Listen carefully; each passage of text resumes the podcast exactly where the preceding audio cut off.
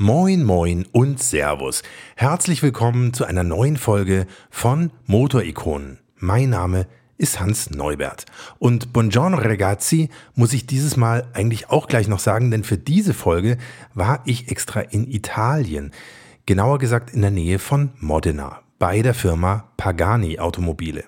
Deshalb bitte ich auch um euer Verständnis, dass der Rest dieser Folge nach dieser kurzen Einleitung komplett in italienischer Sprache sein wird. Naja, das mit dem Italienisch ist natürlich nur ein blöder Witz, denn glücklicherweise gibt es ja Hannes Zanon. Er ist sozusagen die rechte Hand von Firmengründer Horazio Pagani, stammt aus Südtirol und spricht deshalb neben Italienisch eben auch perfekt Deutsch. Er kennt jedes Detail bei Pagani fast genauso gut wie Horazio Pagani selbst und mit ihm habe ich mich einen ganzen Vormittag lang getroffen, habe eine private Führung durchs Pagani-Museum bekommen und konnte die gesamte Produktion besichtigen. Das war schon ziemlich beeindruckend zu sehen, auf was für einem enormen Level da gearbeitet wird. Ein paar Eindrücke davon werde ich euch in den nächsten Tagen auf Instagram zeigen, also nur so als Tipp. Schaut da einfach mal vorbei und abonniert am besten gleich Motorikonen auf Instagram. Vor allem aber habe ich mit Hannes Zahner natürlich über das Auto gesprochen, mit dem damals alles bei Pagani anfing und das inzwischen zu teilweise wirklich unfassbaren Preisen gehandelt wird. Ich meine den Pagani Zonda. Hannes Zanon kennt dieses Auto natürlich sehr, sehr gut und spricht mit mir über fast jedes technische Detail, aber auch darüber, was Pagani mit der Skilegende Alberto Tomba zu tun hatte, wieso der Pagani Zonda um ein Haar Pagani Fangio geheißen hätte und warum der spätere Daimler-Vorstand Dieter Zetsche ganz maßgeblich am Erfolg von Pagani beteiligt war. Er wird uns auch erzählen, wie viele Sonders bei den Crashtests geschrottet wurden, warum Lewis Hamilton seinen Pagani Sonder inzwischen wieder verkauft hat und wie viele Sonders eigentlich wirklich produziert wurden. Kleiner Tipp, die Zahl bei Wikipedia, die stimmt schon mal nicht. Jetzt kommt hier kurz das Intro und damit eure Gelegenheit, Motorikonen zu abonnieren und dafür zu sorgen, dass ihr auch in Zukunft keine Folge verpasst. Und dann geht es auch schon los mit Hannes Zanon und dem Pagani Sonda.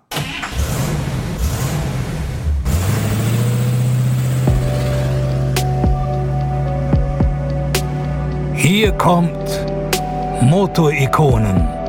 Die 100 besten Autos aller Zeiten. Der Podcast mit Hans Neubert und seinen Gästen.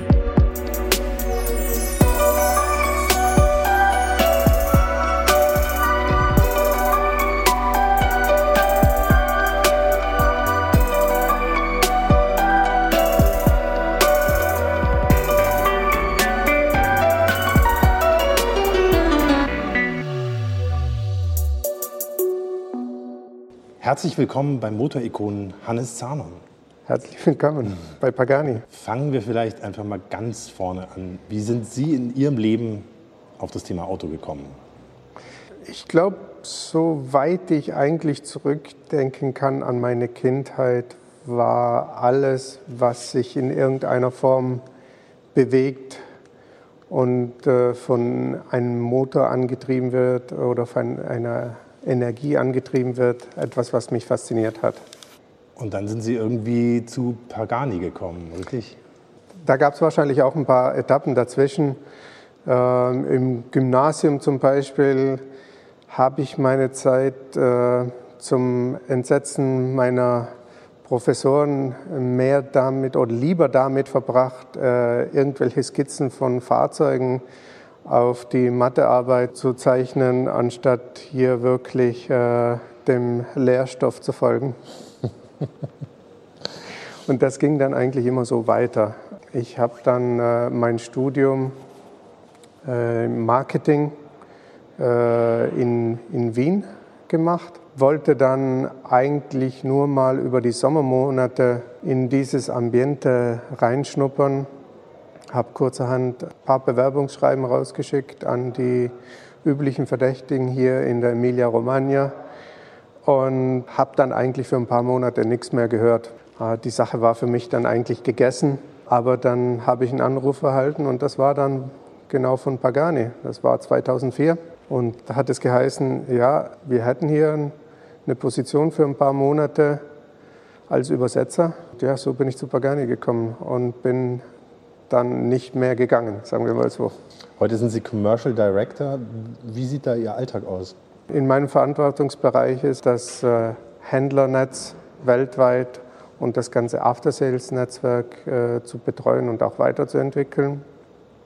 Ich habe ein Team von zehn Leuten, das äh, weltweit operiert, von einigen Standorten, die international verteilt sind. Also den europäischen Markt, den betreuen wir direkt hier von Modena aus. Unser US-Händlernetzwerk betreuen wir von unserem Standpunkt in Miami aus.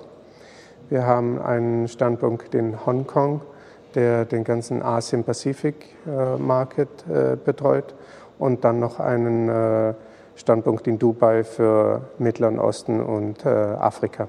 Mhm. Bevor wir zum Sonder kommen, müssen wir vielleicht erstmal darüber sprechen, wie die Marke Pagani entstanden ist. Das ist ja eine ganz faszinierende Geschichte dahinter. Können Sie uns die mal ein bisschen erzählen? Also die Geschichte von Pagani Automobili startet wirklich mit Horazio Pagani, dem Firmengründer selbst. Horazio Pagani ist 1955 in Argentinien geboren, Sohn eines Bäckers und einer Künstlerin. Und diese Herkunft ist sehr, sehr wichtig für sein weiteres Schaffen und sein Leben, weil er für sein Leben versucht hat, harte Arbeit, Methodik, Technik mit einem künstlerischen Touch auch äh, zu kombinieren. Und das sieht man auch in all dem, was Pagani über die letzten 20 Jahre gemacht hat und was auch heute noch äh, macht. Horatio hatte immer eine Faszination für äh, Automobile. Äh, diese Leidenschaft äh, hat man bei ihm schon gesehen, als er zehn Jahre alt war, als er angefangen hat, seine ersten Modellautos, äh, seine Konzeptstudien zu kreieren. Und in Argentinien war das natürlich noch mal ein bisschen schwerer als hier in Europa. Er hat zum Beispiel Coca-Cola-Dosen aufgeschnitten, das Blech blatt gewalzt und aus diesem Blech dann die ersten Modelle äh, sich zusammengebogen und gehämmert. Das klingt jetzt zwar ganz lustig, aber letztendlich hat er dadurch in sehr, sehr frühen Jahren schon verstanden, wie man Werkstoffmetall zum Beispiel bearbeitet. Mit 15 Jahren hat er sein erstes Mofa für sich selbst gebaut. Er ist zu einem Schrotthändler gegangen und hat gesagt, hast du irgendeinen Motor da rumliegen, den du mir geben könntest? Den hatte der Schrotthändler dann für den jungen Horazio Pagani den ganzen Rest hat er sich selber gebaut. Das ganze Chassis, Tank, er hat sich die, alles, das alles zusammengeschweißt und hatte dann ein Mofa, mit dem er sich als 15-Jähriger in seiner Stadt in, in, in Casilda äh, einfach äh, bewegen konnte. So ging das dann weiter. Ähm, mit 21 Jahren hat er sich äh, mit einer Handvoll Freunden daran gewagt, einen Formel-2-Wagen zu bauen als 21-Jähriger, das muss man sich erstmal vor Augen halten, in Argentinien. Dieses Fahrzeug war dann wohl so gut gebaut, dass es die Aufmerksamkeit eines Juan Manuel Fangio auf sich gezogen hat, der dann wissen wollte, wer der Konstrukteur dieses Fahrzeugs der war. Der Argentinier war, ne? Fangio war mhm. Argentinier. Und da wurde ihm der junge Horazio Pagani vorgestellt. Und natürlich hat jetzt Horazio Pagani äh, sein Kindheitsidol vor sich stehen. Juan Manuel Fangio, äh, Weltmeister, äh, eine Ikone, eine argentinische Ikone.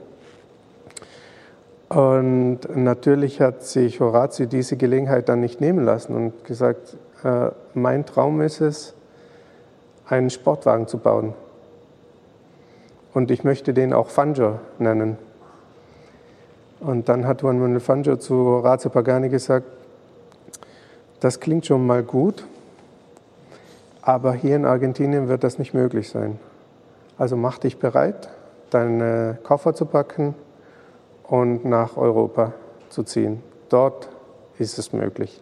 Nicht möglich, weil die Ressourcen nicht da waren oder die, das ähm, Environment sozusagen nicht da war, die Ingenieure, äh, die Entwickler? Oder Argentinien deswegen? hat eine sehr, sehr große Automobilkultur, sehr gute Fahrer herausgebracht, sehr gute Techniker und Ingenieure. Allerdings ist die Infrastruktur in Argentinien einfach nicht gegeben, um das zu machen, was Horacio Pagani machen wollte. Und das hat natürlich Juan Manuel Fangio gewusst und deshalb hat er dann auch einige Türen für Horazio Pagani in Europa geöffnet. Er hat zum Beispiel Enzo Ferrari oder dem Ingenieur Alfieri bei Lamborghini von diesem jungen Talent erzählt und dann wohl geschrieben, dass man sich den, den Jungen mal ein bisschen näher ansehen sollte. Und bei Lamborghini war es dann auch so, dass er 1983 dann letztendlich bei Lamborghini eingestellt wurde als einfacher Mechaniker. Sie haben vorhin erzählt, er hat sogar eine Zeit lang im Wohnwagen gelebt. Hat er auch. Ja. Also er ist mit seiner Frau, die sind frisch vermählt, 1983 nach Italien gekommen. Die hatten zwei Fahrräder mit sich, damit sie sich hier irgendwie fortbewegen konnten. Das war alles, was sie hatten. Die haben wirklich für eine Weile im Wohnwagen ge gelebt. Es gab natürlich dann auch, sage ich mal, ein paar glückliche Umstände. Ähm, Mitte der 80er Jahre begann man damit, mit Verbundwerkstoffen in der Formel 1 zu experimentieren. Das erste Formel 1 Chassis äh, wurde von John Barnard in die Formel 1 gebracht, Mitte der 80er Jahre bei McLaren. Alle anderen sind dann gleich mal nachgezogen. Und äh, somit hat Lamborghini dann sich das Material ein bisschen genau angesehen, dieses Kohlefaser. Und hat dann ein Versuchsprojekt äh, in die Wege geleitet, um ein Fahrzeug aus Kohlefaser zu bauen. Nur hatte bei Lamborghini niemand irgendwelche Kenntnisse, wie man mit diesen neuen Werkstoffen überhaupt umgeht. Horazio Pagani hat allerdings schon in Argentinien, bereits als er den Formelfahrt, diesen Formelwagen gebaut hat, mit Glasfaser gearbeitet. Das heißt, Verbundwerkstoffe waren für ihn jetzt nichts Neues. Er konnte schon, er hatte dieses plastische Denken. Er kam nicht von der Metallverarbeitung, er hatte alles ein bisschen gesehen.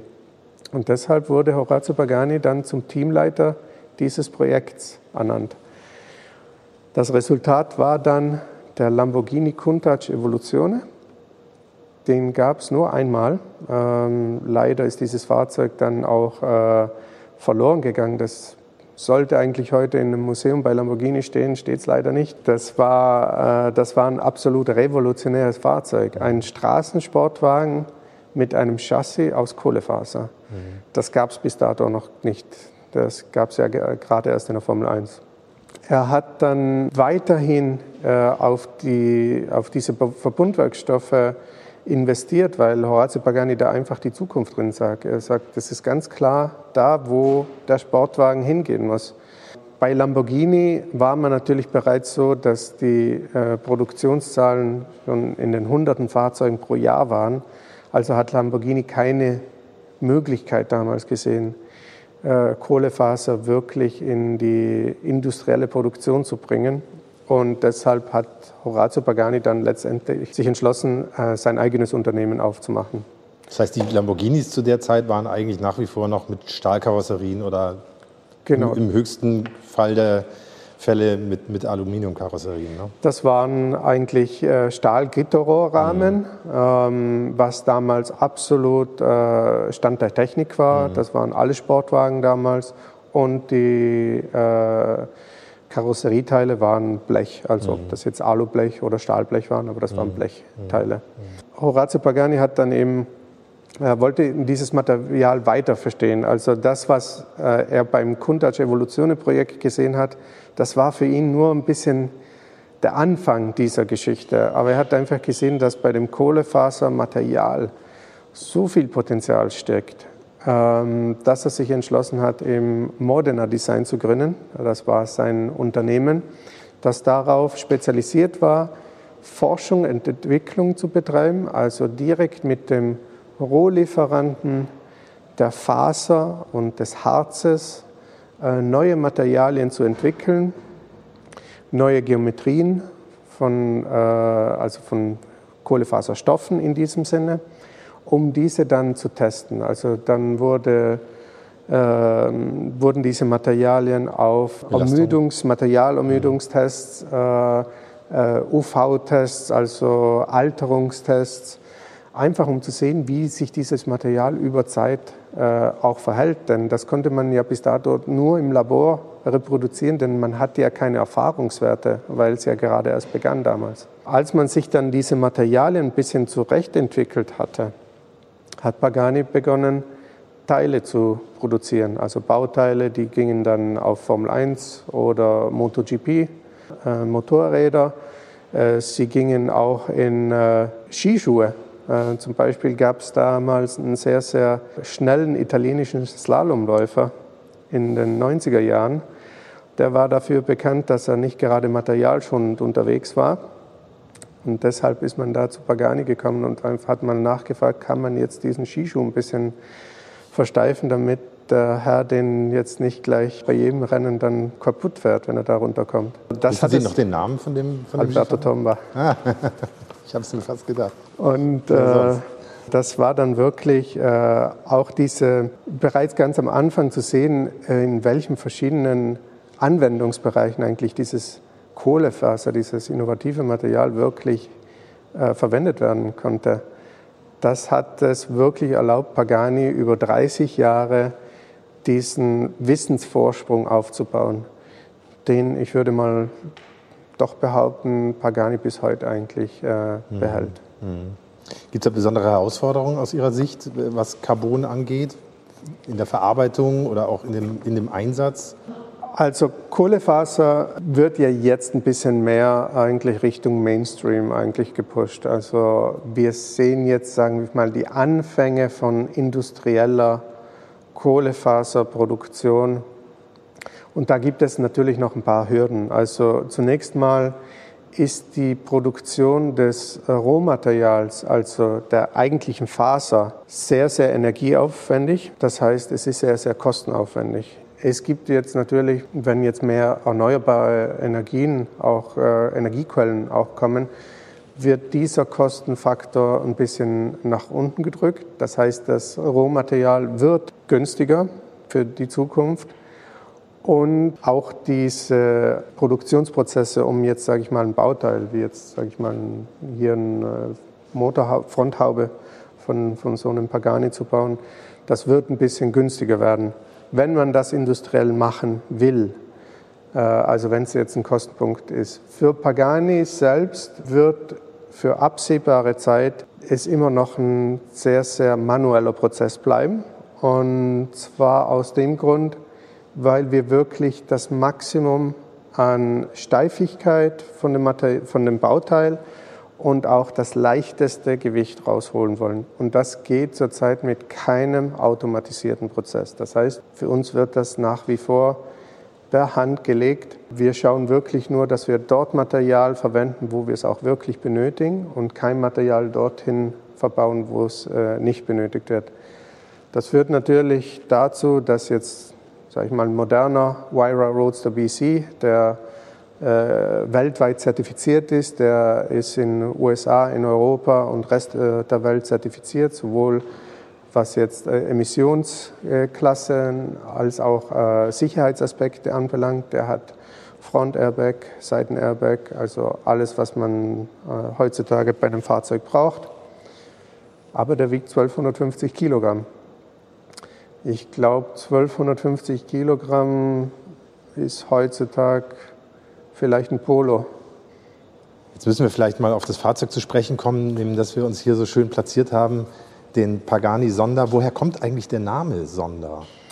Also ursprünglich hätte äh, das Fahrzeug ja Fangio heißen sollen. Äh, Juan Manuel Fangio ist dann 1995 äh, verstorben und Horatio Pagani wollte nicht den Anschein erwecken, dass er sich irgendwie des Namens von Juan Manuel Fangio da bereichern wollte. Deshalb hat er entschieden, das Fahrzeug wirklich ein paar Monate vor Genf noch zu, zu, zu ändern. Also vor dem Genfer Automobilsalon dann 1999. Sonder ist ein Wind aus den Anden.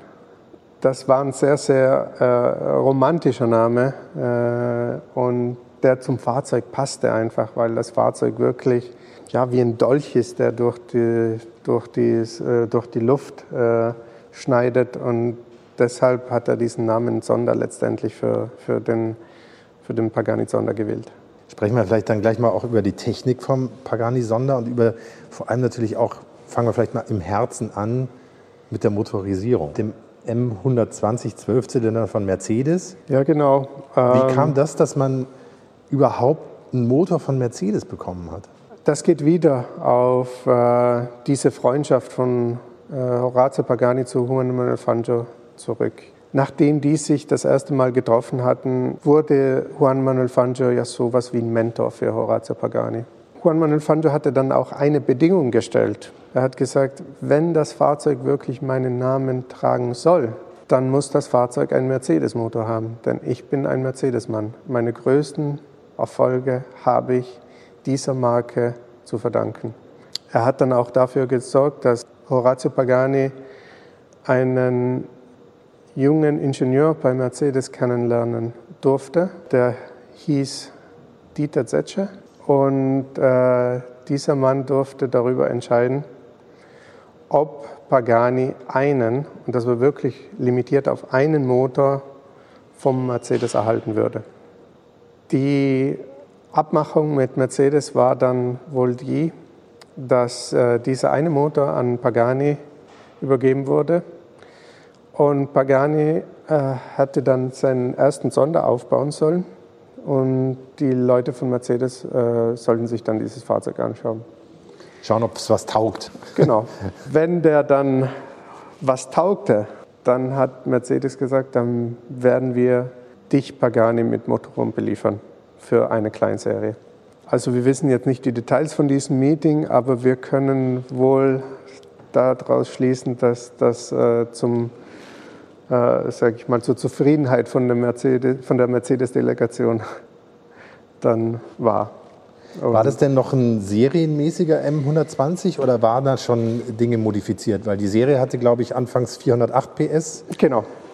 Also ähm, bereits der erste Motor hatte schon einige Änderungen, damals mehr an der Software als an der äh, Motorapplikation und er hatte 450 PS im Pagani, wo er knapp über 400 PS beim, im Mercedes hatte. Allerdings wurde dieser Motor dann sehr bald für Pagani spezifisch auch dann weiterentwickelt. Mhm. Und da gibt es wirklich einige Evolutionsstufen dieses M120-Aggregats. Ähm, der wurde von ursprünglichen 6 Litern dann auf 7 Litern aufgebohrt. Hieß dann, glaube ich, auch schon nicht mehr M120, sondern M297? Nein, der hieß immer M120. Ah, da war es noch ja, M120, Der okay. hieß immer, also bei Pagani hieß der immer M120. Aha, aha. Äh, Ich glaube, Mercedes intern gibt es da noch ein anderes Kürzel dafür. Ja, Also, für diese höheren da- Stufen. Bei, bei uns war der immer M120, aber äh, er hatte dann äh, E, also da gab es ein E70 und E73. E70 ist der äh, 7-Liter-Motor mit äh, 550 PS. Der war dann eigentlich nur zwei Jahre bei Pagani in Produktion, also in der Serie. Äh, wurden circa 14, 15 Fahrzeuge aufgebaut mit dem 7-Liter-Motor. Und anschließend wurde der auf 7,3 Liter erweitert. Der bekam dann auch ähm, äh, Titanventile und äh, Titanpleuel, weil die Maximale, äh, Maximaldrehzahl von 6000 Umdrehungen auf 7000 Umdrehungen erhöht wurde. Dieses 7,3 Liter Grundaggregat dann ist eigentlich in allen weiteren Varianten vom Pagani dann verbaut worden. Also das war vom anfänglichen Sonder S 7,3 Coupé, dann Roadster bis zum Sonder F, Sonder Cinque und den 760 und One-Offs. Also dieses Grundaggregat hat uns dann eigentlich äh, immer ähm, weiter, äh, äh, haben wir immer weitergeführt.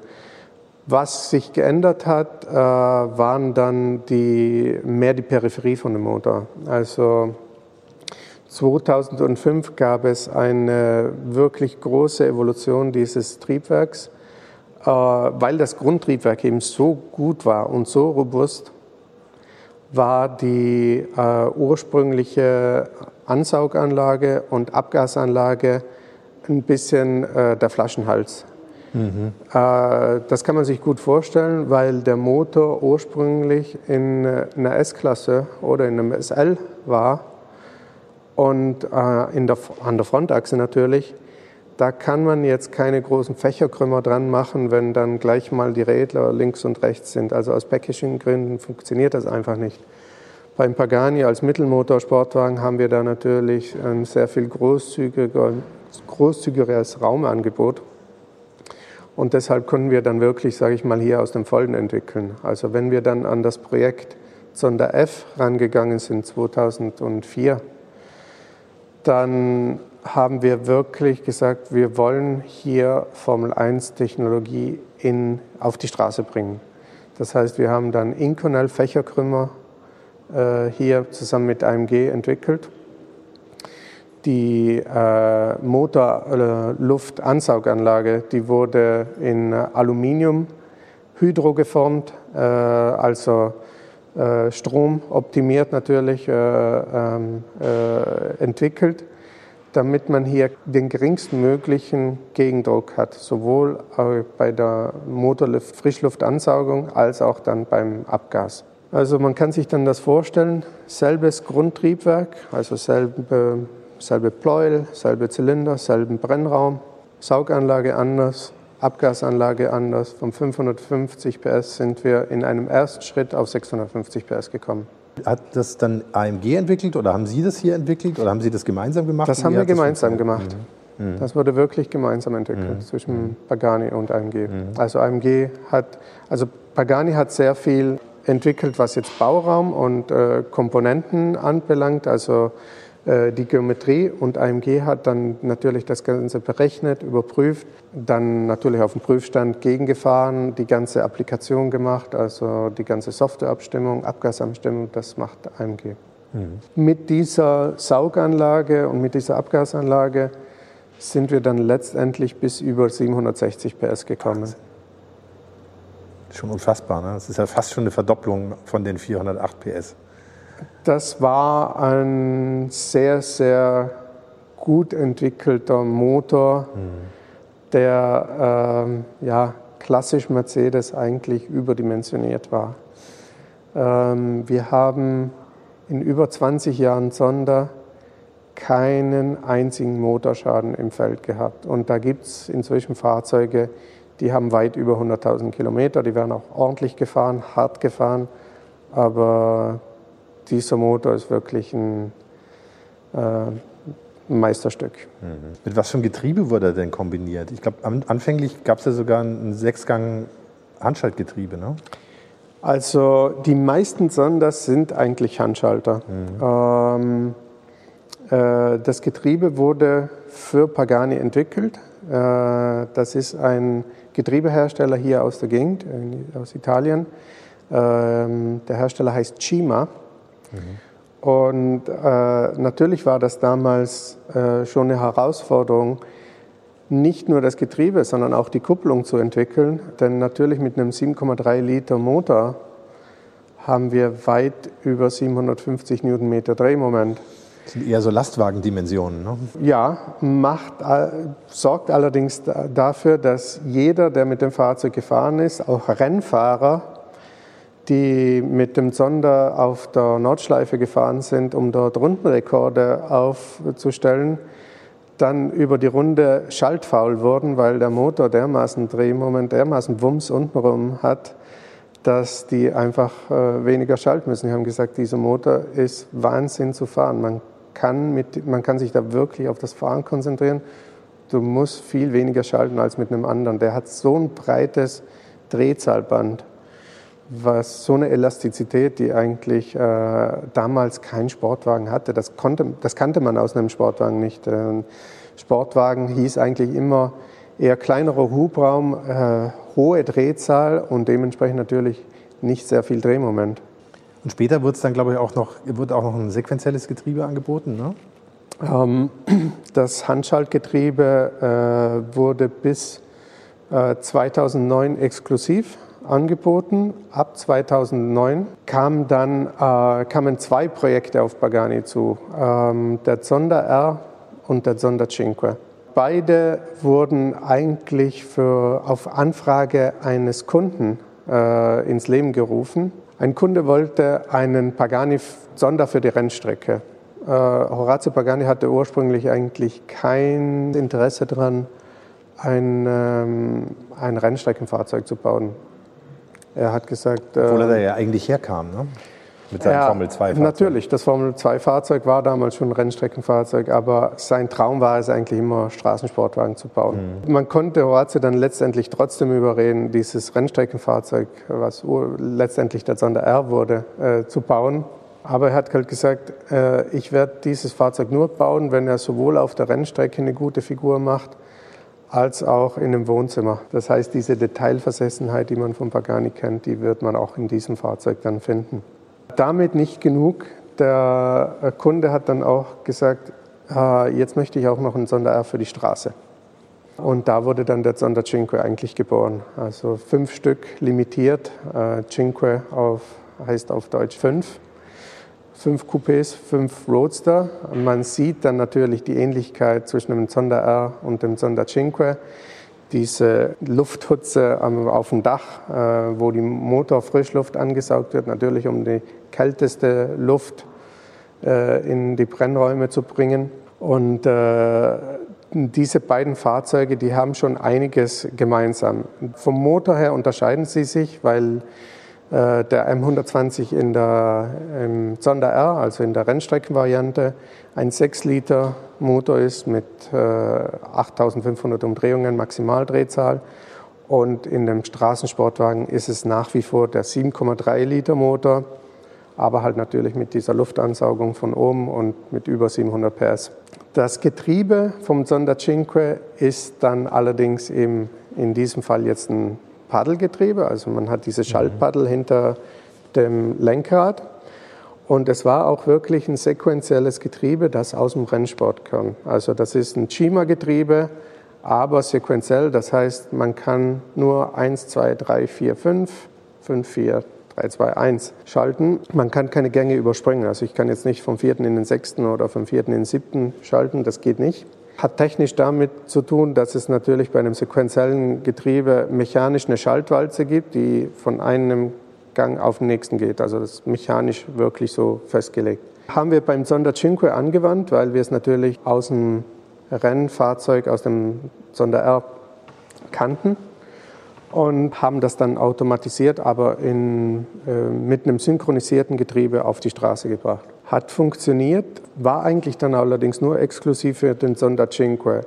Spätere Varianten des Sonder mit automatisiertem Schaltgetriebe hatten wiederum ein äh, manuelles automatisiertes Getriebe. Der Grund war der, dass diese, äh, dieser Aktuator auf dem äh, Getriebe dermaßen schnell war, äh, dass er schneller war als die, äh, Schalthalt, die Schaltwalze bei einem synchronisierten Getriebe.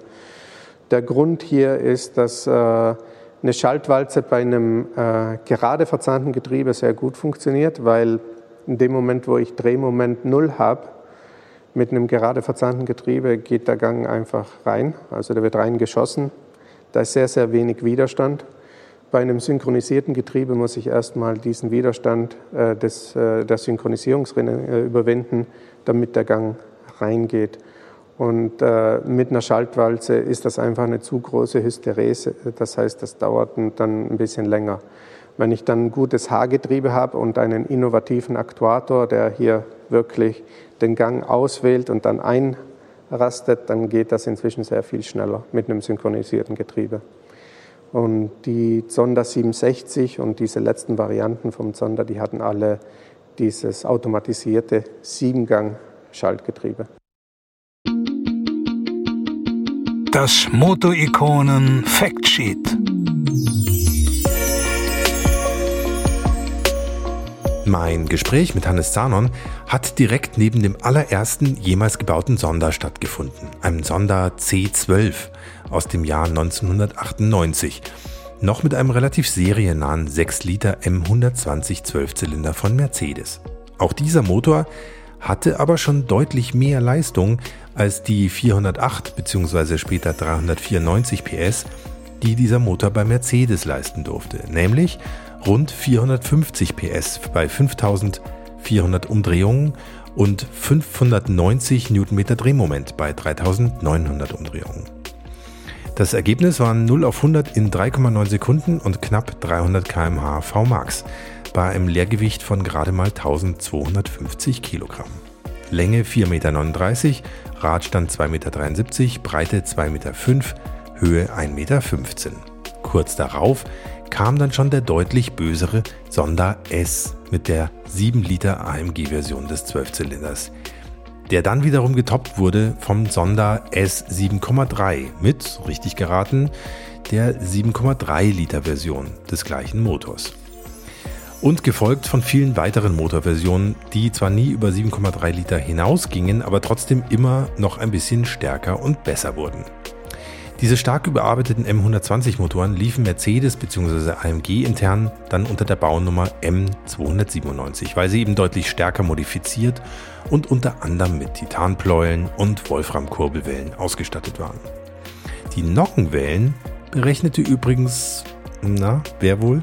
Unser Motorikonen-Stammgast Erhard Melcher natürlich, das M von AMG. Insgesamt gab es im Sonder, wenn ich mich nicht verzählt habe, zehn verschiedene Versionen des Mercedes 12-Zylinders, die meisten davon eben als 7,3 Liter mit unterschiedlichen Leistungsstufen. Noch viel mehr Versionen gab es übrigens vom Sonder selbst, unter anderem auch durch Roadster, diverse Sonderserien und gegen Ende der Bauzeit auch durch viele One-Off-Modelle, also Einzelstücke, die speziell und sehr individuell für einzelne Kunden gebaut wurden. Unter anderem eben auch für Lewis Hamilton.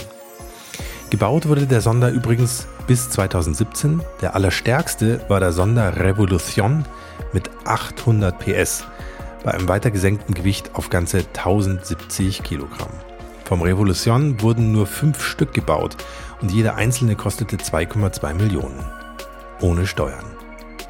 2,7 Sekunden auf 100, 350 km/h VMAX, Nordschleife in 6 Minuten 47 Sekunden. Viel krasser als diese Zahlen ist aber natürlich die Art, wie der Sonder gebaut wurde. Mit einem hohen Anteil an Kohlefaser zu einer Zeit, als das bei Straßenautos sonst kaum verbreitet war. Der Porsche Carrera GT zum Beispiel, den ihr ja aus der Motorikonenfolge mit Michael Hölscher alle kennt, kam ja erst fünf Jahre nach dem Sonder auf den Markt. Ziemlich krass ist aber auch die Akribie, mit der dieser Werkstoff bei Pagani verarbeitet wird. Und wie viel Liebe in jedem anderen Detail steckt. Allein die Pedalerie ist schon ein Kunstwerk für sich. Das wird eigentlich nur getoppt vom Nachfolger des Sonder, dem Huayra. Der hat zwar keinen Saugmotor mehr, aber dafür wirkt er an vielen Stellen sogar noch detailverliebter. Allein der Schriftzug fürs Heck ist ein unfassbares Meisterwerk, extrem präzise gefräst aus einem einzigen Alu-Block, den der Kunde dann schon mal vorab nach Hause geschickt bekommt. Für die Vorfreude. Aber zurück zum Sonder, denn über Geld müssen wir auch noch kurz reden. Ähm, Lewis Hamilton zum Beispiel hat seinen Pagani-Sonder Ende 2021 für angeblich 10 Millionen Euro verkauft. Und ihn ursprünglich für 1,5 Millionen Euro gekauft. Kein so schlechtes Geschäft. Höchste Zeit, dass wir uns anhören, wie der Sonder klingt. Aus seinem ziemlich einzigartigen Vierrohr-Auspuff, der wie ein Kleeblatt in der Mitte des Hecks angeordnet ist.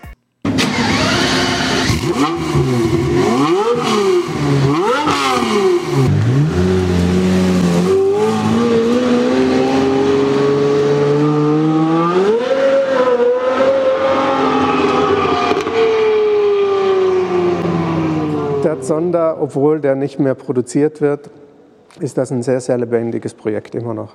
Ähm, es gibt Kunden, die kaufen sich inzwischen für viel Geld einen Sonder.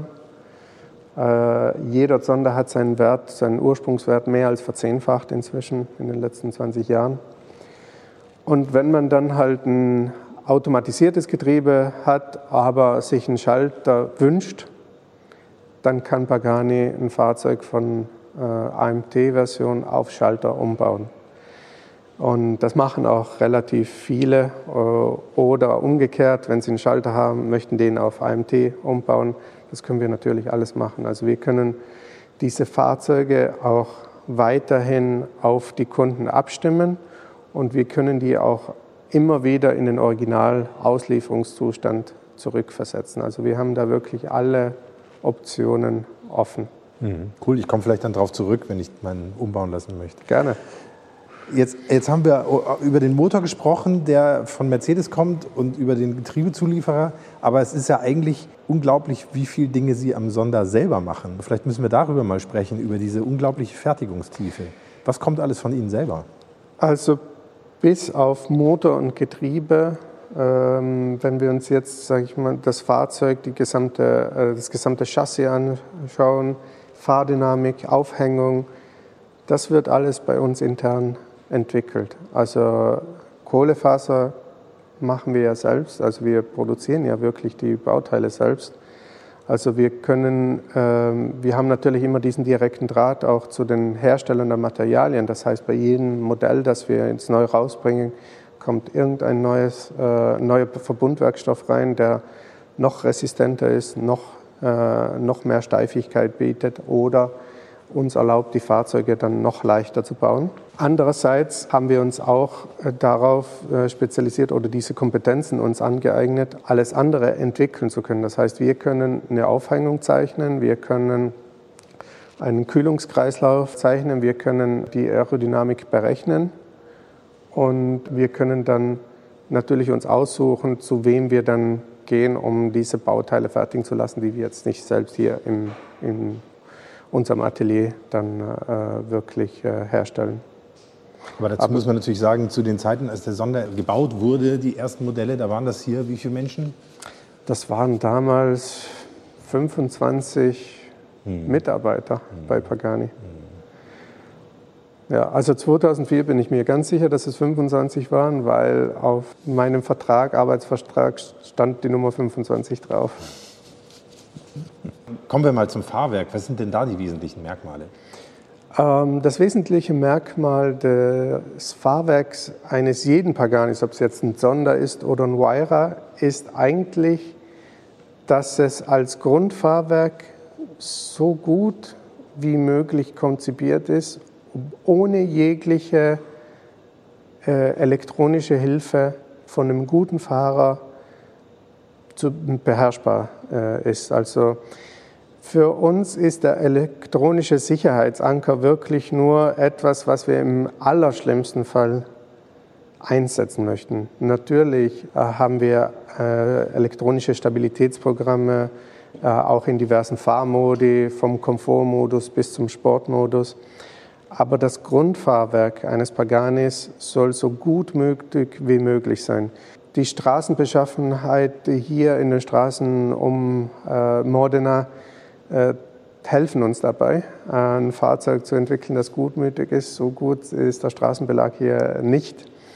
Das heißt, mit diesen Bodenwellen, die wir hier haben, äh, ist es sehr, sehr wichtig, dass wir ein Grundfahrwerk abstimmen, das natürlich die Wank- und Nickbewegungen eines Fahrzeugs so, so, so stark wie möglich unterbindet aber natürlich äh, soll es jetzt nicht ein bockiges Fahrwerk sein, sodass das Fahrzeug dann von einer Bodenwelle zur nächsten hüpft und damit die Traktion äh, abrupt abreißt.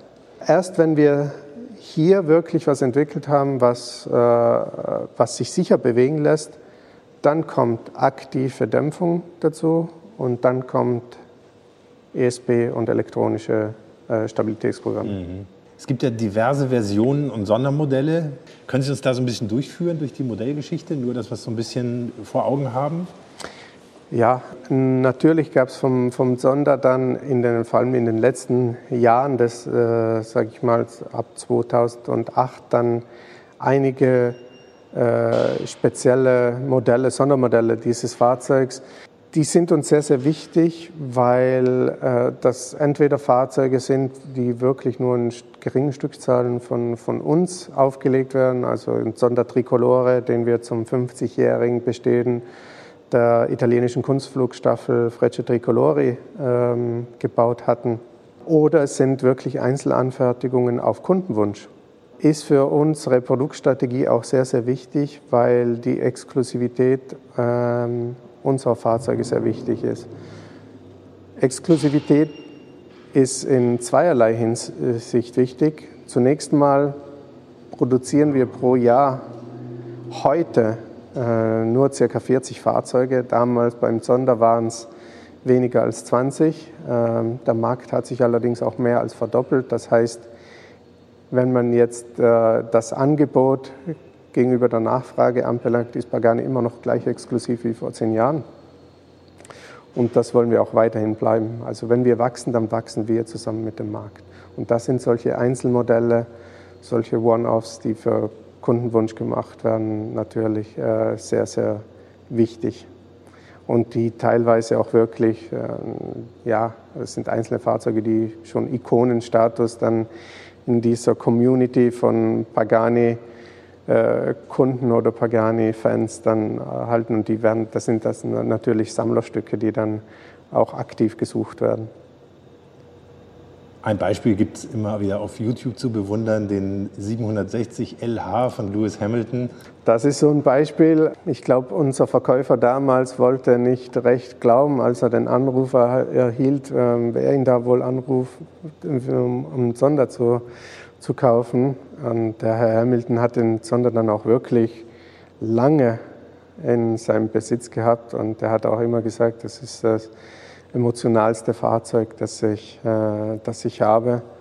Und äh, hat es erst vor kurzem weiter veräußert.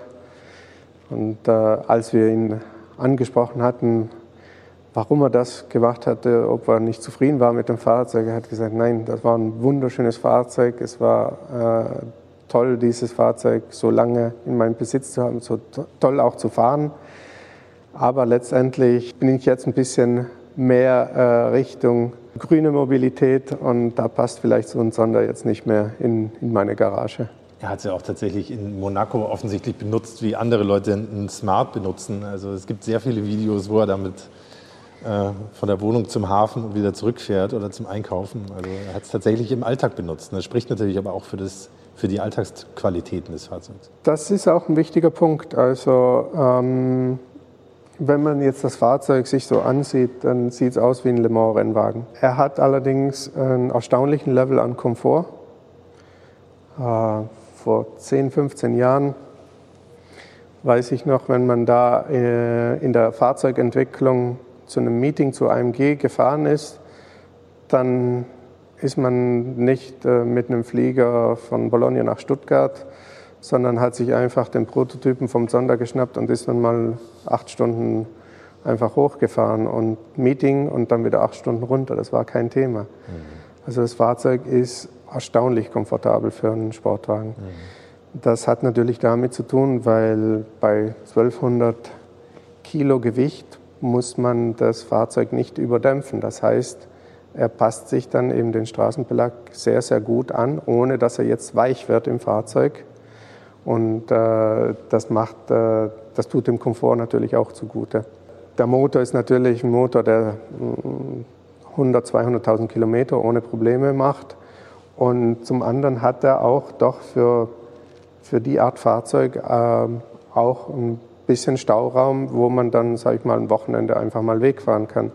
Das klingt jetzt wahrscheinlich nicht wichtig, ist wahrscheinlich auch kein kaufentscheidender Grund äh, wenn man sich jetzt dazu entschließt, einen Sonder zu kaufen. Aber wenn man das Fahrzeug dann äh, jeden Tag bewegt, dann kommen diese Dinge halt irgendwann mal hoch und man denkt sich, ja, eigentlich diese doch Alltagstauglichkeit, das ist schon was, äh, weshalb ich dieses Fahrzeug vielleicht eher benutze als ein anderes, äh, das eben diesen Restkomfort nicht hat. Ich bin gerade so ein bisschen abgelenkt, weil da hinten ein Fahrzeug verladen wird nicht irritieren lassen, aber ich muss da immer wieder mal hingucken. Ganz besonders, ja, fast schon Markenzeichen ist ja auch der Innenraum des Sonder. Können Sie uns dazu ein bisschen mehr erzählen? Also von der Materialauswahl, natürlich auch vom Design her, aber das ist schon sehr speziell. Ne? Paganis sind immer speziell, also vom Außen wie Innen. Ähm, für einige ist es vielleicht ein bisschen zu viel. Äh, ein Pagani polarisiert eigentlich immer. Das hat man beim Sonder bereits äh, sehr gut gesehen. Es gab Leute, die sind von Anfang an dem Fahrzeug komplett verfallen. Die, sind, äh, die haben sich in das Fahrzeug verliebt. Und für andere war es vielleicht doch ein bisschen zu extrem. Und auch beim Innenraum ist es dasselbe. Aber die Philosophie hier ist einfach, dieses Fahrzeug muss was Besonderes sein, auch wenn es steht. Ähm, ich habe erst neulich mit, mich, mich mit einem Kunden ähm, unterhalten in den USA. Der fährt auch mit seinem Pagani sehr viel, aber er hat gesagt, abends, äh, wenn ich von der Arbeit äh, nach Hause komme und sag ich mal, mein Alltagsfahrzeug äh, ähm, geparkt habe, dann finde ich es sehr, sehr entspannend, mich einfach in den Pagani reinzusetzen und nach fünf Jahren, seit ich das Fahrzeug jetzt äh, besitze, immer wieder ein neues Detail zu finden und äh, mich da, darüber zu freuen.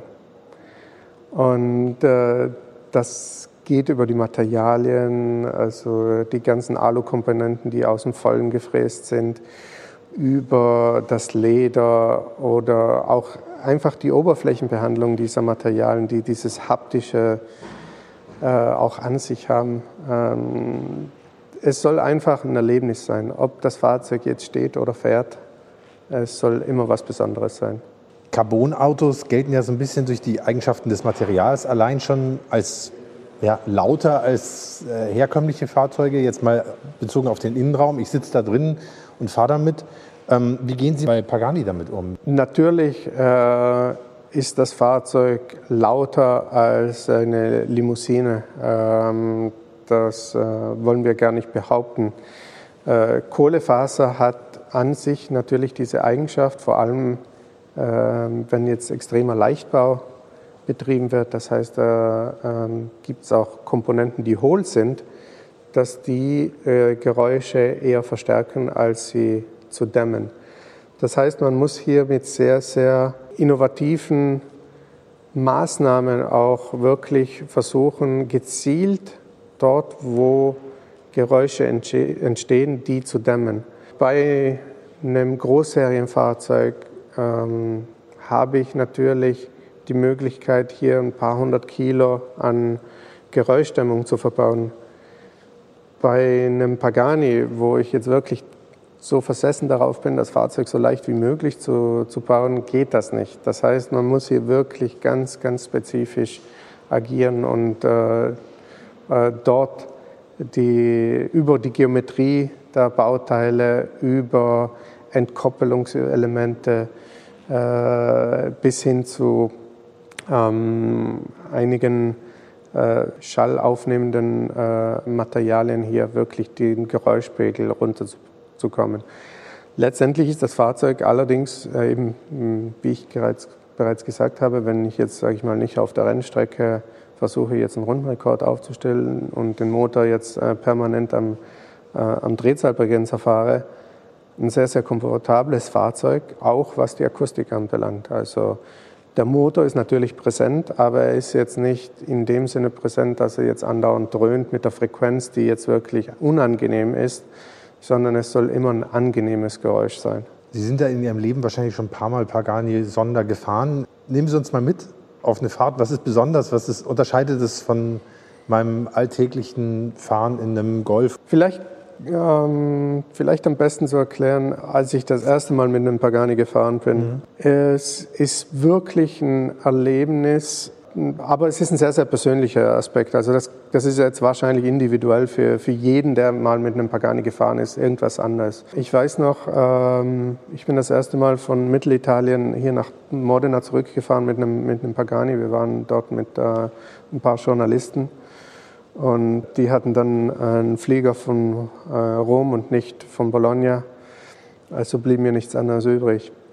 Und ich weiß noch sehr genau, also in dem Moment, wo ich ins Fahrzeug eingestiegen bin und man sieht diese beiden äh, Radkästen hier mhm. eigentlich sehr, sehr dominant. Mhm. Das heißt, die kann man, man kann von innen die Karosserie des Fahrzeugs erkennen. Das ist etwas, was man bei einem normalen Fahrzeug nicht sieht. Man hat ein, einfach seine A-Säulen dort und dann sieht man eigentlich nichts. Man hat man freie weiß, Sicht wo es zu alles. Ende ist. Ja? Genau. Ja. Und äh, wenn man das sieht und äh, auch sieht, wie sich dann äh, Licht über diese, äh, über diese Geometrie dann auch spiegelt, es hat schon was Besonderes an sich. Es fühlt sich eben, eben wahrscheinlich an wie äh, ein Le Mans-Rennfahrzeug.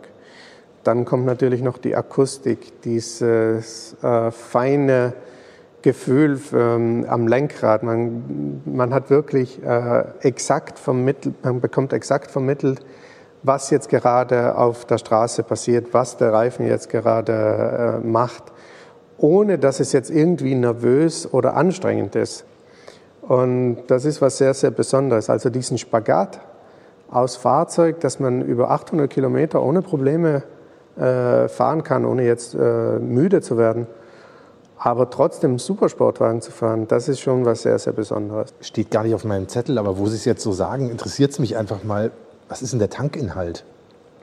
Äh, der Tankinhalt von einem Sonder ist 85 Liter. Äh, Wie weit komme ich damit? 75 äh, benutze ich davon mhm. effektiv. Wie weit ich damit komme, kommt sehr stark auf, den, auf den Gasfuß an.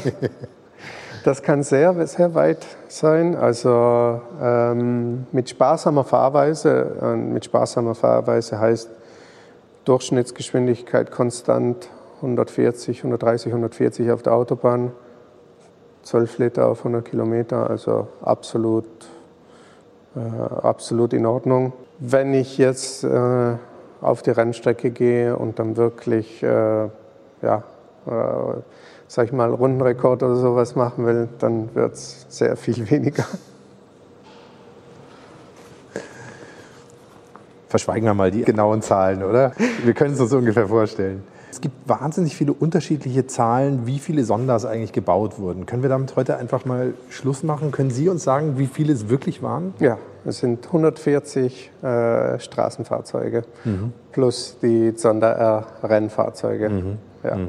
Hätten Sie mehr bauen können? Ja, viel mehr. Warum Wir haben Sie es nicht getan? Aus zweierlei Gründen. Äh, zum einen ist der Zonder natürlich nicht mehr zertifizierbar heutzutage mhm. mit neuen Emissionsklassen und äh, neuen Sicherheitsvorschriften, äh, wo dieses Fahrzeug einfach nicht mehr äh, in die aktuelle Gesetzgebung passen würde. Was jetzt nicht heißt, dass ein Zonder ein unsicheres Fahrzeug ist. Also ähm, es ist ein absolut damals äh, State of the Art äh, gewesen, was jetzt die, die Insassensicherheit anbelangt. Äh, wir haben alle Crashtests mit unserem Fahrzeug mit einem einzigen Chassis gemacht. Also das Chassis wurde bei allen Crashtests nie beschädigt, sondern da wurde einfach nur Front- und Heckpartie ausgetauscht. Und das ist eigentlich nicht normal bei einem Fahrzeug. Normalerweise ein Crashtest, ein Fahrzeug wird dann weggeworfen wäre natürlich kostspielig für Pagani. Ist mhm. trotzdem kostspielig, auch mhm. so schon. Mhm. Das heißt, wir konnten da nicht mehr besonders davon bauen. Zum anderen wollten wir auch jetzt den Markt nicht übersättigen. Diese Exklusivität zu wahren ist für uns sehr, sehr, sehr, sehr wichtig. Das war es damals vor 10, 15 Jahren, das ist es jetzt immer noch und wird es auch morgen noch sein. Die Autos wirken ja tatsächlich, ehrlich gesagt, eher wie Kunstwerke. Also egal, ob man jetzt unter die Karosserie schaut oder von draußen drauf schaut, gibt es tatsächlich Menschen, die damit zum Beispiel auch auf die Rennstrecke fahren? Ähm, es gibt sogar sehr viele, die das machen. Wir waren hier selbst erstaunt. Wir organisieren ein, jedes Jahr ein Kundentreffen, also inzwischen sind es mehrere, äh, eines in Europa, eines in den USA, eines in Asien und im Mittleren Osten. Äh, wo wir alle Pagani-Kunden einladen äh, auf eine Spritztour und die endet dann meistens auf der Rennstrecke äh, und dann wird noch ein Tag lang auf der Rennstrecke gefahren. Als wir das zum ersten Mal veranstaltet hatten, hatten wir selbst unsere Zweifel. Da war zum Beispiel ein Sonder Cinque. Ursprünglich kostete der 1,2 Millionen Euro. Der war damals schon äh, um die 8 Millionen Euro wert. Und da haben wir uns natürlich gedacht, also der Kunde wird mit dem Fahrzeug nie und nimmer auf der Rennstrecke fahren. Äh, letztendlich sind alle Kunden einen Tag lang wirklich auf der Rennstrecke gefahren, haben Spaß gehabt. Also diesen Fahrspaß, den lassen die sich nicht nehmen. Was sind es überhaupt für Kunden, die sich ein Pagani kaufen? Die Kunden sind natürlich so individuell wie die Fahrzeuge selbst. Und das sieht man auch, wenn man äh, die, äh, allein die Konfiguration eines Fahrzeugs sich ansieht, wie die Farbgestaltung ist, welche Materialien. Äh, kein Pagani ist gleich wie der andere. Es sind alles Einzelstücke. Diese 140 Sonders, die unterscheiden sich in einem Detail sicher. Es gibt keine, die identisch sind. Demnach sind das natürlich auch 140 Individuen, die dieses Fahrzeug fahren. Was die meisten Kunden gemeinsam haben, ist natürlich diese Wertschätzung für ein Objekt, das wirklich ins kleinste Detail so durchdacht wurde und wo wirklich nichts dem Zufall überlassen wurde. Also das ist schon etwas, wo ich sage, das haben die Kunden eigentlich, das wissen sie alle zu schätzen. Was ist denn der Prozess, wenn ich mir jetzt ein Pagani kaufen wollen würde? Äh, sagen wir mal, ich schreibe Ihnen eine Mail, ich hätte gerne ein Auto. Was passiert dann? Also ähm, Sie würden das wahrscheinlich über einen äh, Händler in Deutschland machen. Mhm. Ähm, äh, unser Händler ist in Stuttgart, in Böblingen. Und äh, wir haben dann, sage ich mal, für das nächste Fahrzeug, das 2023 kommt und dann für drei, vier Jahre produziert wird, vielleicht ja, acht bis zehn Fahrzeuge für den deutschen Markt, denn der deutsche Markt ist ein sehr, sehr guter Markt für uns. Es gibt äh, äh sehr viele deutsche Sammler und Enthusiasten, die sehr, sehr technisch versiert sind, äh, aber natürlich auch äh, das Design, das italienische Design zu schätzen wissen. Wenn Sie dann Glück haben, dann ist vielleicht einer dieser acht bis zehn Fahrzeuge, Fahrzeugslots verfügbar.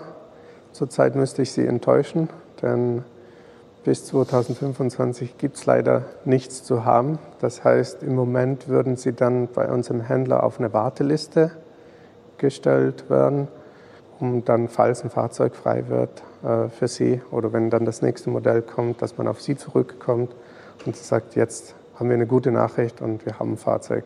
Wir können ein Pagani für Sie bauen. Jetzt bin ich echt enttäuscht, ja. Aber jetzt mal gesetzt den Fall, ich hätte Glück gehabt. Wie geht es dann weiter? Also wenn es jetzt ein Fahrzeug gibt, dann wird äh, zunächst mal ähm, werden wir ein kleines Interview haben. Wir möchten einfach, dass Fahrzeuge so gut wie möglich an Sammler und Fahrzeugenthusiasten kommen, weniger an jemand, der jetzt das Fahrzeug, sage ich mal, nur für einen ganz kurzen Zeitraum behalten würde, um das Fahrzeug dann weiter zu veräußern. Also da ist natürlich ein ganz klarer Vorzug bei so einem individuellen Produkt, dass das wirklich für jemanden gebaut wird, der eine äh, Leidenschaft dafür hat auch.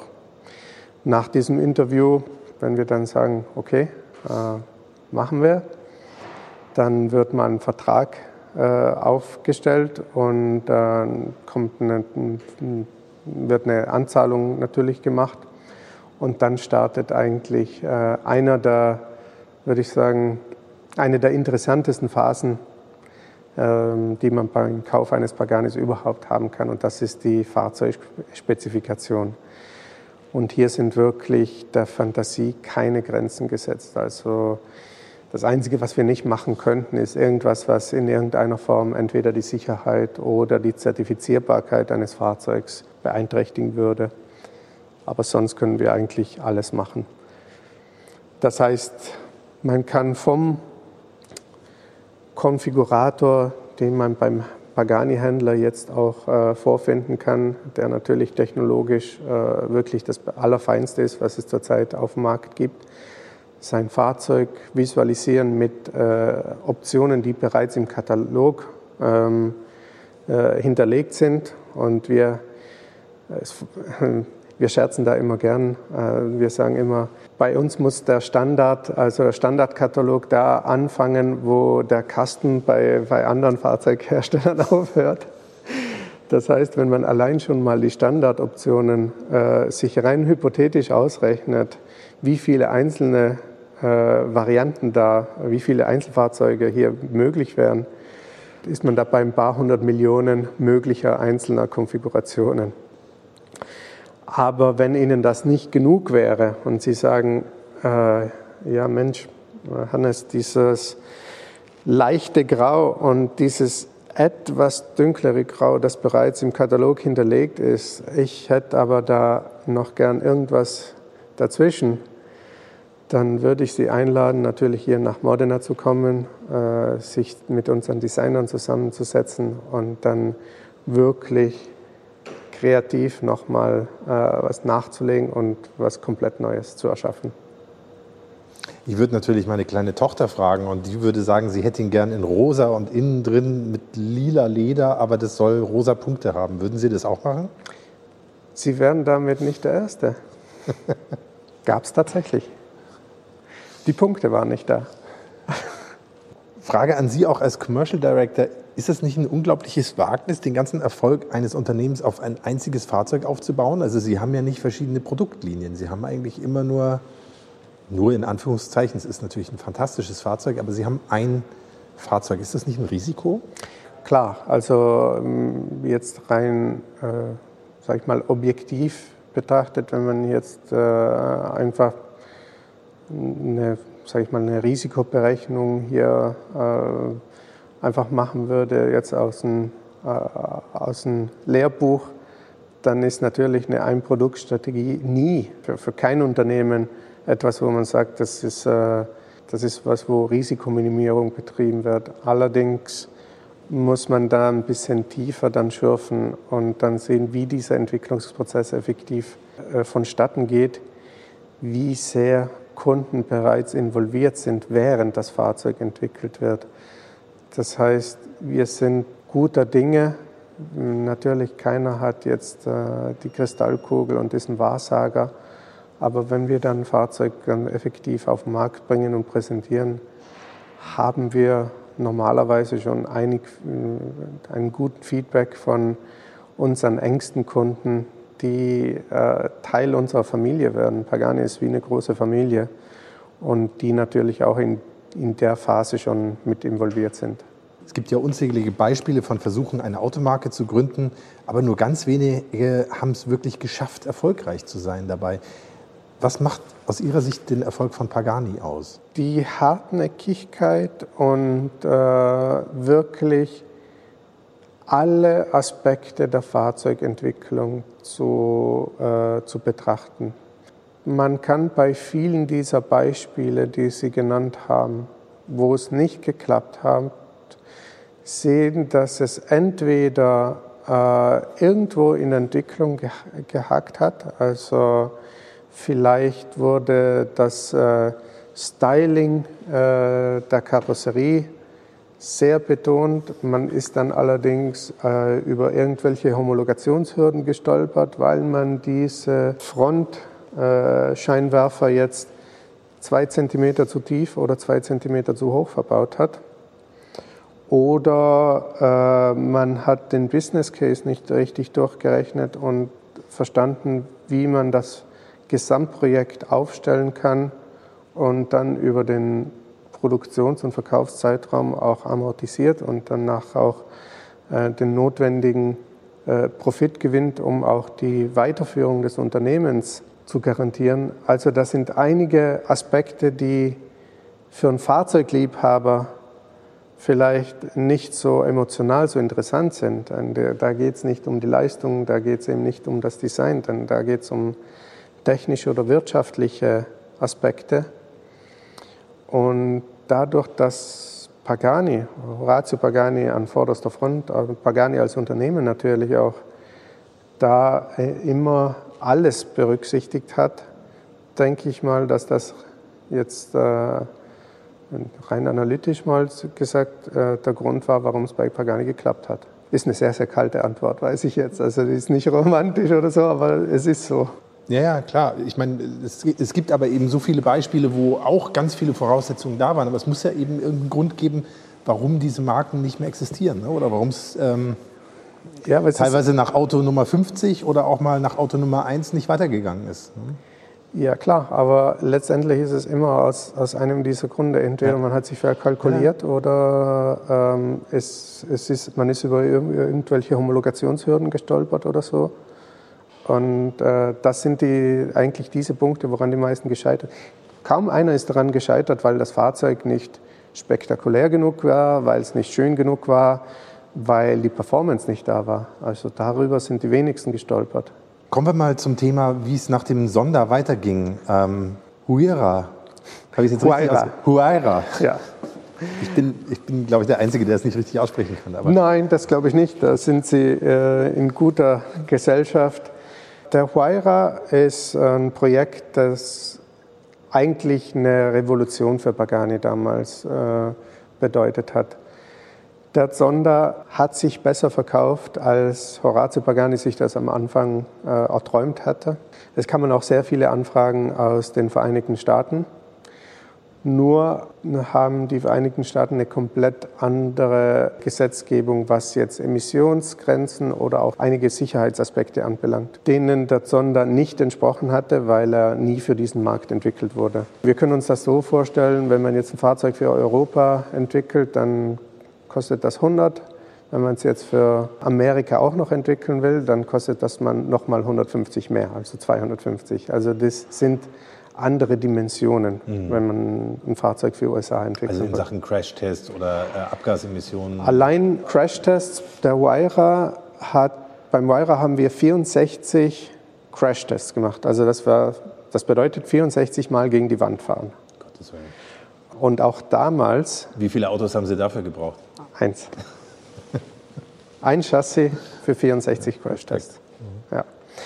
Aber natürlich ist der Wyra dann äh, von Anfang an als US-Fahrzeug auch konzipiert worden, also für einen globalen Markt. Wir wollten auch ein bisschen eine breitere Masse ansprechen. Ich habe ja gesagt, dass der Sonder hat schon sehr polarisiert, weil er mit seiner sehr, sehr extremen Form, also ein Gruppe C Le Mans-Rennwagen eigentlich, das war so ein, entweder man, man liebte das Fahrzeug oder man hasste es fast mhm. schon. Mhm. Der Huayra ist ein bisschen gediegener. Es ist ein eleganteres Fahrzeug, obwohl er natürlich von der Aerodynamik noch viel komplexer ist, auch äh, aktive Aerodynamik hat und von der Downforce nicht schlechter ist als ein Sonder.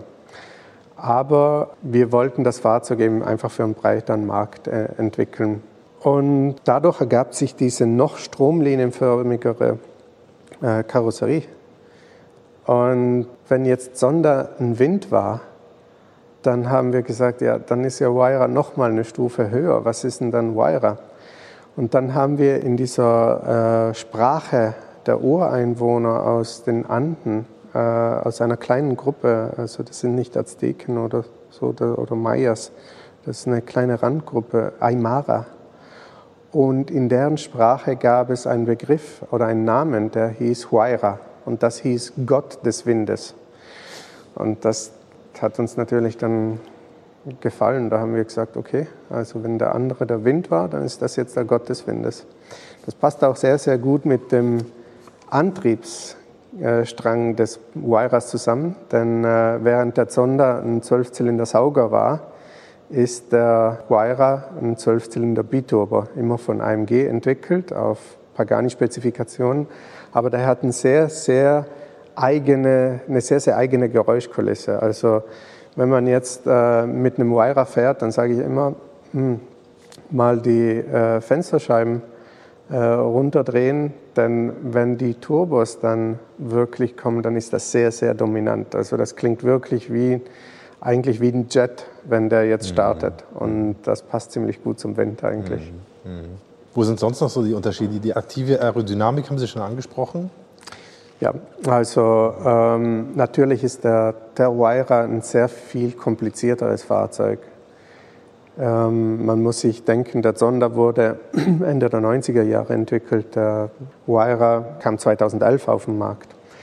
Das heißt, wir haben beim Sonder nur eine äh, Traktionskontrolle. Der Wira hat bereits ein volles elektronisches Stabilitätsprogramm. Er hat natürlich Airbags und viele auch davon noch. Das heißt, da ist dermaßen viel an Elektronik und Technik schon drin, die mehr im Hintergrund sich abspielt. Das ist für uns auch sehr, sehr wichtig. Das Fahrzeug soll sich trotz aller digitaler Technik analog anfühlen, denn das ist effektiv das, was der Fahrer dann spürt und das wollen wir auch weiterhin so, so machen. Ein Beispiel ist zum Beispiel auch das, das Geriebe. Beim Zonda gab es noch einen Handschalter, beim Huayra gab es keinen Handschalter mehr. Und trotzdem, wenn man jetzt in den Innenraum von einem Wire hineinguckt, dann wird man äh, einen Schalthebel in der Mittelkonsole finden. Und das ist dieses unglaublich artistische und schöne Skulptur aus äh, gefrästen Aluminium mit diesen. ja, ich habe es vorhin gesehen, das sieht total irre aus. Und wenn man diesen Schalthebel betätigt, da tut sich was. Man spürt, dass da ein Gang reingeht. Man spürt, dass es Klick macht. Also man hat dieses mechanische Feedback, was allerdings nur auf diesem Schalthebel passiert. Denn letztendlich, was der Schalthebel betätigt, sind zwei kleine Mikroschalter, die dann letztendlich dem Getriebesteuergerät sagen, so, der Fahrer möchte jetzt einen Gang hochschalten oder einen Gang runterschalten. Das heißt, dieses schöne mechanische Gefühl kommt eigentlich nur aus dieser Schalthebelkonstruktion genau. raus. Ja. Also somit sind es wirklich zwei unterschiedliche Fahrzeugsgenerationen, wirklich Zonder und Weira. Und äh, viele Kunden haben auch beide. Also die haben einen Zonder, haben dann Weira gekauft und haben gesagt, vielleicht verkaufe ich dann meinen Sonder. Da habe ich gesagt, nee, das fühlt sich ganz anders an. Also, aber ich kann mich jetzt nicht entscheiden, was ich jetzt lieber habe. Also beides behalten. Sieht man auch im Restwert der Fahrzeuge, auch die Wiras, die bekommt man nicht unter dem, Einkau unter dem Verkaufspreis. Im Gegenteil. Dietmar Kamczyk von HWA hat mir neulich den äh, Motor für den Wira gezeigt, den neuen Motor, also diesen äh, neu konstruierten Zwölfzylinder. Erstmal einer der schönsten Motoren, die ich persönlich je gesehen habe. Sieht wirklich fantastisch aus. Ist es nicht unglaublich aufwendig, sich seinen eigenen Zwölfzylinder bauen zu lassen? Denn das ist ja jetzt keine Maschine mehr, die mal für einen Mercedes konstruiert worden ist, sondern die ist ja originär für Pagani gebaut worden. Ja, ähm, also wir arbeiten mit HWA schon, ja, äh, ja schon seit äh, knapp 15 Jahren zusammen. Äh, wir sind mit HWA zusammengekommen, als wir damals den Sonder R, also die Rennstreckenversion des Sonders gebaut hatten. Damals war es eigentlich äh, nicht so kompliziert, denn HWA hatte einen M120 Rennmotor, während wir einen M120 Straßenmotor hatten, also dieselbe Basis. Aber die Rennvariante hatte HWA damals für den CLK GTR, für die 4GT-Weltmeisterschaft entwickelt. Und da gab es noch ein paar Motoren und die HWA hat auch noch ein paar neue dazugebaut und hat gesagt, diesen Motor können wir euch für einen Sonder liefern. Und für uns war das eigentlich ein Aggregat, das wir mehr oder weniger kannten. Also die Geometrie, Grundgeometrie war dieselbe. Unsere Abgaskrümmer passten da super ran. Also haben wir dann auch von der Straße auf die Rennstrecke gebracht. Beim Wyra war es ein bisschen anders. Beim Wyra hatten wir einen V12 Biturbo in der Straße. Und äh, dieses Aggregat ist ein super Straßenmotor, mit dem kann ich auch einen Track Day machen. Aber auf der Rennstrecke wollten wir nochmal einen Sauger. Auf der Straße ist das nicht mehr leicht zu zertifizieren, aber auf der Rennstrecke kann man das machen.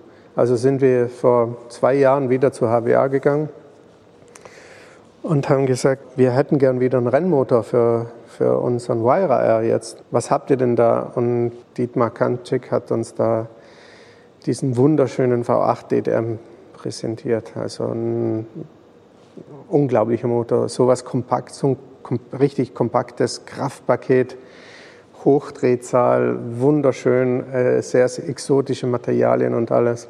Fehlten nur vier Zylinder. Dran. Und der Herr Pagani meinte dann, das sieht toll aus, kann man den mit vier Zylinder, kann man da noch vier Zylinder ranmachen?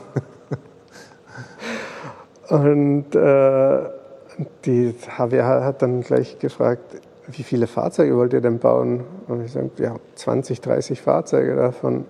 Die Frage war dann, ihr wollt wirklich für 30 Fahrzeuge einen Motor komplett neu entwickeln. Das heißt, Kurbelgehäuse, alles komplett neu.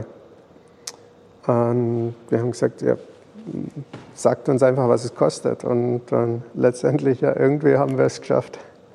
Also ich glaube auch, dass das sehr, sehr ein einzigartiges Projekt ist, wo, wo wirklich so ein Investment für nur 30 Fahrzeuge losgestampft wurde. Also der Aufwand, den die HWA betrieben hat hier und den Pagani betrieben hat, äh, für ein Fahrzeug, das aussieht wie ein Wyra, aber wenn man es sich jetzt mal technisch ansieht, dann hat es mit dem Straßenfahrzeug eigentlich nichts mehr zu tun. Ähm, einfach weil es wirklich von Grund auf als Fahrzeug für die Rennstrecke neu konzipiert wurde. Mhm.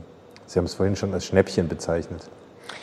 Ist es auch. Also ähm, natürlich ist es ein sehr, sehr teures Fahrzeug. Also ein, äh, ich würde mal sagen, konfiguriert und so, ist so ein Wire R bei, landen wir bei drei Millionen Euro. Aber wenn man sich technisch das mal ansieht, was da dahinter ist, dann ist es wirklich ein Schnäppchen, ja. Was sind denn die weiteren Ziele für Pagani? Wo geht's hin?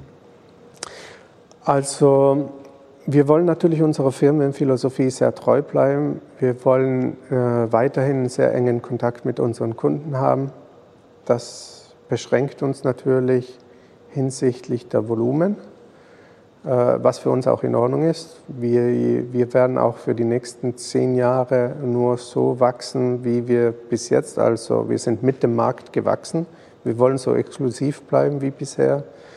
Ähm, wir wollen wirklich Einzelstücke fertigen, wie bisher, dass kein, keine zwei Paganis äh, identisch sind. Was jetzt natürlich Technologie anbelangt, ist der ganze Automobilsektor natürlich in Umbruchstimmung. Und äh, wir verschließen uns hier sicher nicht neuen Technologien. Äh, wir behalten alles im Auge. Wir haben Teams, die arbeiten hins, äh, hinsichtlich Elektrifizierung, Hybridisierung.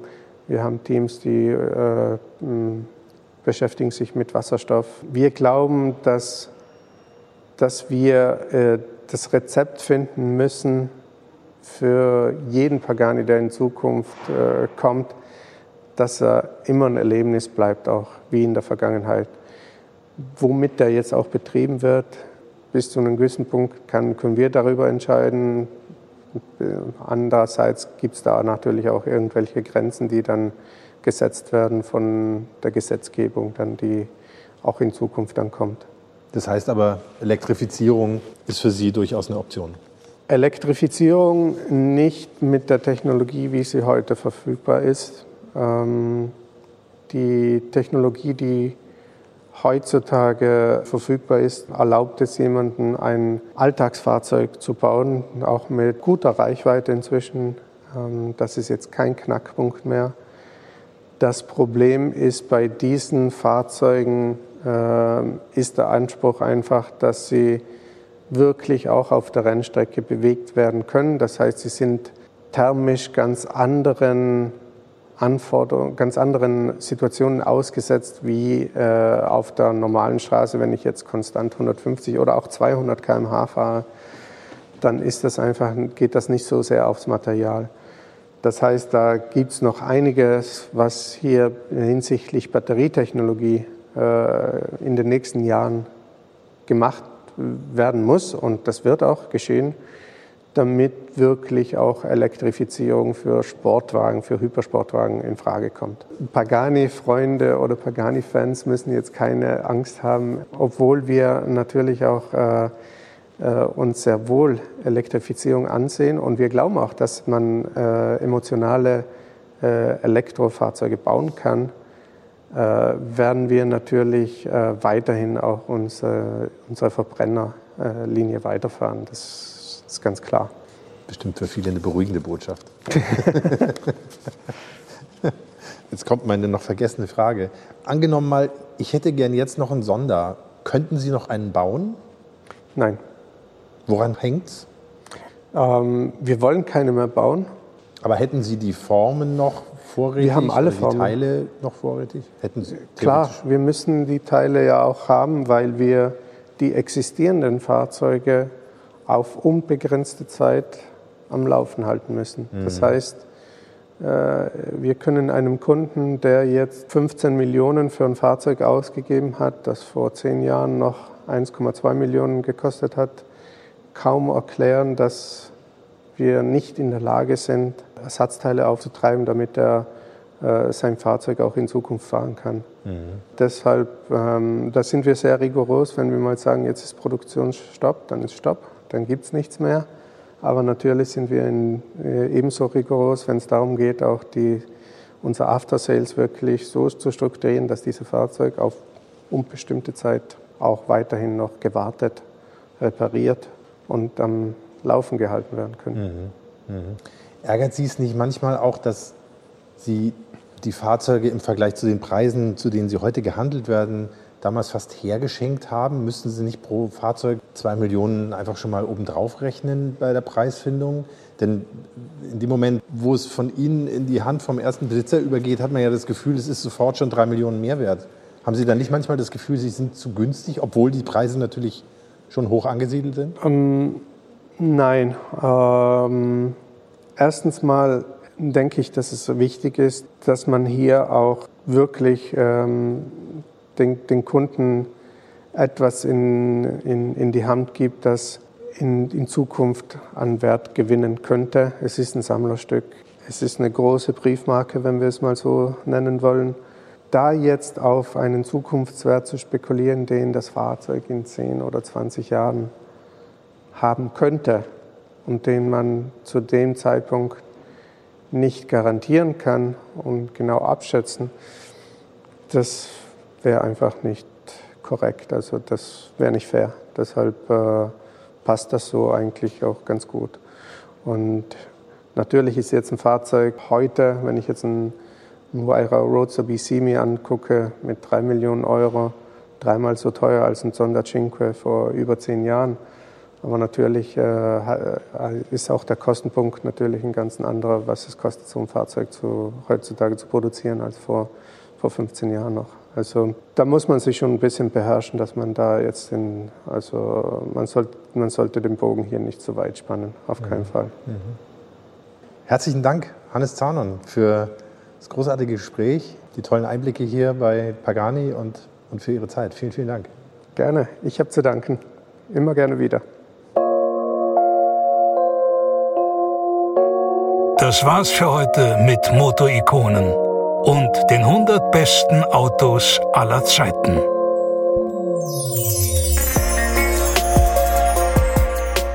Ja, das ist mal wieder eine ganz schön lange Folge geworden. Deshalb meinen großen Dank an Hannes Zanon für seine Geduld und seine viele Zeit.